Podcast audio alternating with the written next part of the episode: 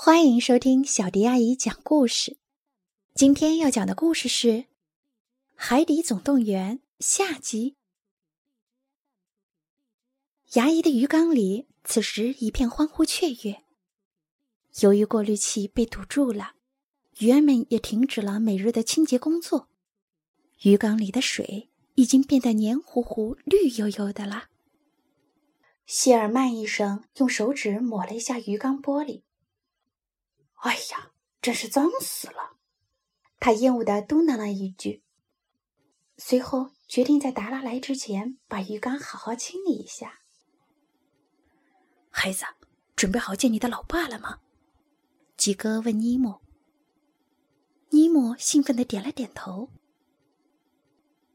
此时此刻，马林和多利还在蓝鲸的嘴巴里拼命的挣扎。鲸鱼不停的叫着，可马林和多利根本听不懂他在说什么。突然，鲸鱼嘴巴里的水量减少了，多利被水流带着，马上就要掉到鲸鱼肚子里去了。马林伸出鱼鳍，紧紧的抓住了多利。我觉得这只鲸鱼在说再见，我们试一下吧。多莉肯定地说。于是，马林闭上眼睛，放开了紧紧抓住鲸鱼嘴巴的鱼鳍。他们两个被一股巨大的水流冲到了一个漆黑的地方。突然，马林和多莉眼前一亮，发现自己正处在高高的空中。原来，蓝鲸喷出了水柱。把马林和多利喷了出来。我们成功了！马林高兴的大叫起来。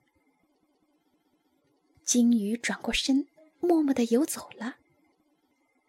谢谢，马林感激的冲着鲸鱼的背影说：“我就要找到我儿子了。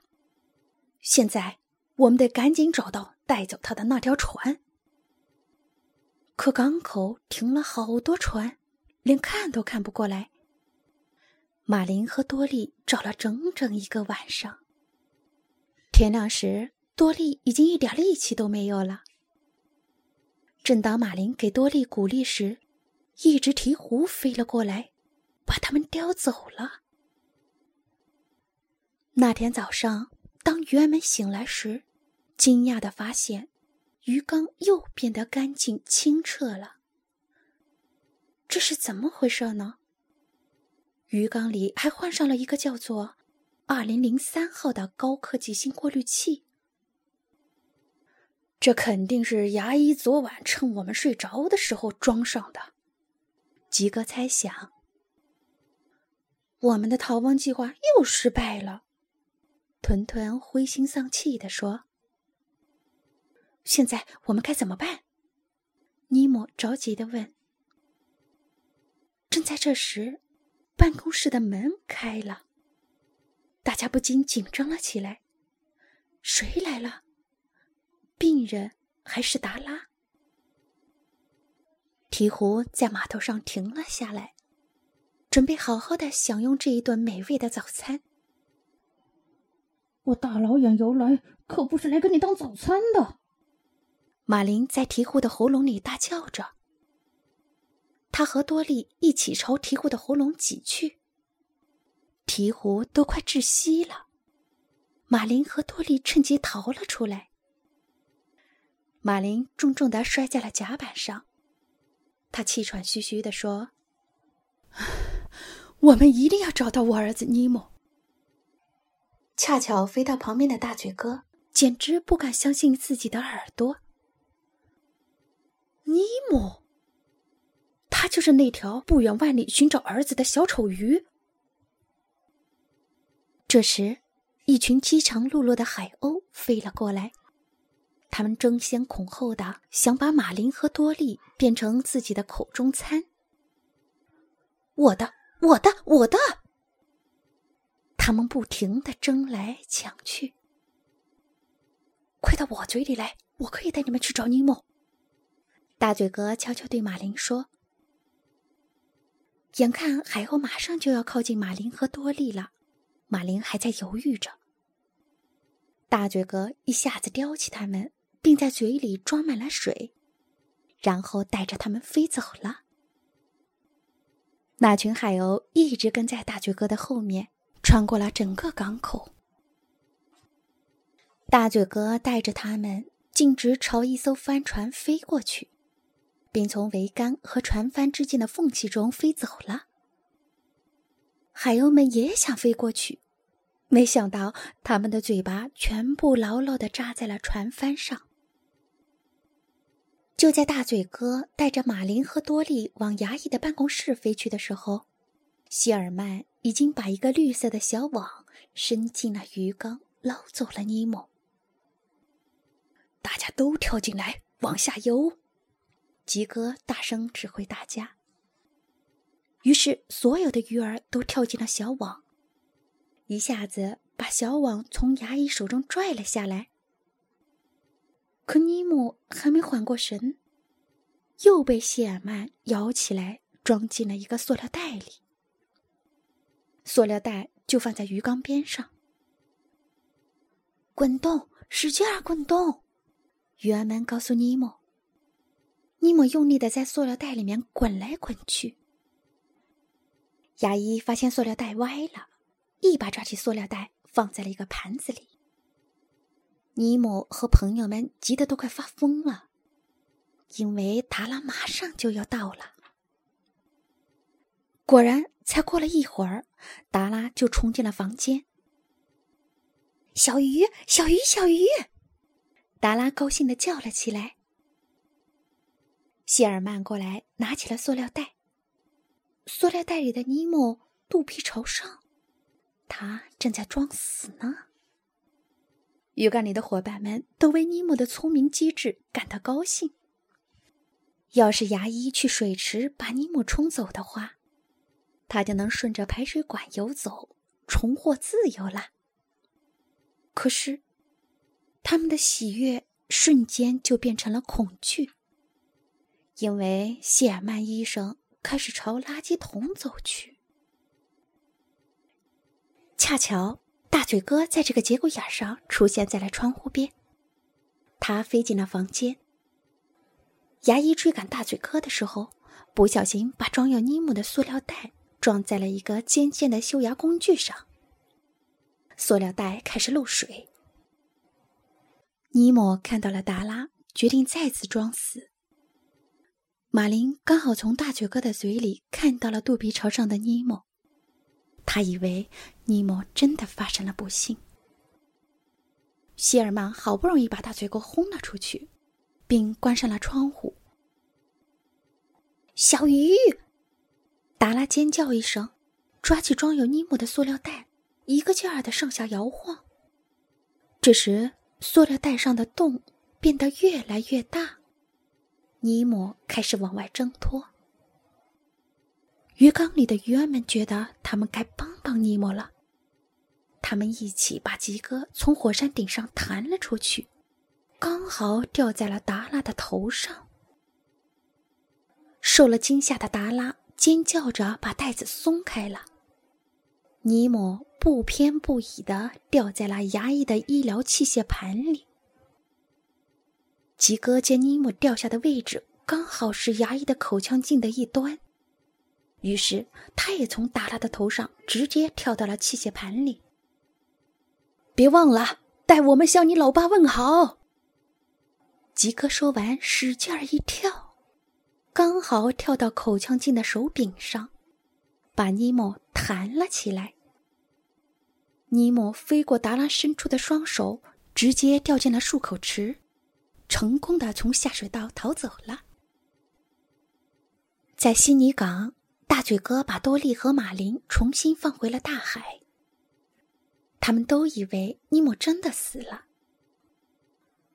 对不起，我没能帮到你，大嘴哥遗憾的说。马林谢过了大嘴哥，默默的游走了。游了一会儿，马林告诉多利。他们现在应该分道扬镳了。多利难过极了。现在他已经把马林看成了自己的家人，他再也不想一个人孤零零的了。对不起，马林伤心的说：“我想忘掉这一切。”这时，尼莫正顺着污水处理厂的水流急速向前游着。最后，他终于看到了光亮，可同时，他还看到了两只饥饿的螃蟹。尼莫为了避开他们，赶紧游走了，刚好和爸爸错过了。从螃蟹身边逃走后，尼莫重新游回悉尼港去找爸爸。可他找到的却是多利。可惜，多利已经不记得尼莫是谁了。当他看到一块写着“悉尼污水处理”的牌子时，他和马林经历的一切又重新浮现在他眼前。尼莫，你是尼莫！他抱着尼莫，兴奋地说：“多利下定决心，一定要让尼莫和他的爸爸相聚。于是，他一刻也不敢耽搁的带着尼莫往马林游走的方向找去。为了找到马林的准确去向，多利找到了尼莫之前遇到的两只小螃蟹。可那两只调皮的小螃蟹就是不告诉多利，直到多利威胁他们说。”要把它们送给海鸥当食物，螃蟹终于妥协了。他去附近的渔场了，他们告诉多利和尼莫。螃蟹说的果然没错，多利和尼莫刚游进渔场，就看见了跟在一大群鱼后面的马林。爸爸！尼莫大叫着游上前去。马林听见尼莫的喊声。疑惑的回头一看，尼莫，真的是尼莫，我的好儿子！父子俩激动的拥抱在一起。可还没等他们享受够重逢的喜悦，一张巨大的渔网把多利和一大群鱼给罩住了。尼莫想起在鱼缸里，吉哥组织大家扯下小网的事情，他对爸爸说。爸爸，我们告诉所有的鱼，让他们一起往下游。尼莫，别靠近！马林看见尼莫朝渔网游去，急得大叫起来：“我不想再次失去你！”爸爸，相信我，我能做到。”尼莫充满信心地说。“没错。”马林终于相信了儿子。“我知道你一定能行。”大家一起往下游，尼莫边告诉多利和其他鱼，边游进了渔网。大家一起往下游。马林和多利也向所有的鱼传达尼莫的建议。在大家的共同努力下，渔网竟然被拉破了，连渔船都险些被鱼儿们拽到了大海里。鱼儿们呼啦啦的游走了。可是尼莫呢？马林和多利在空空的破渔网下面找到了尼莫。看到尼莫睁开了双眼，马林才长长的吁了一口气。啊，谢天谢地，你终于醒了！马林关切的看着儿子。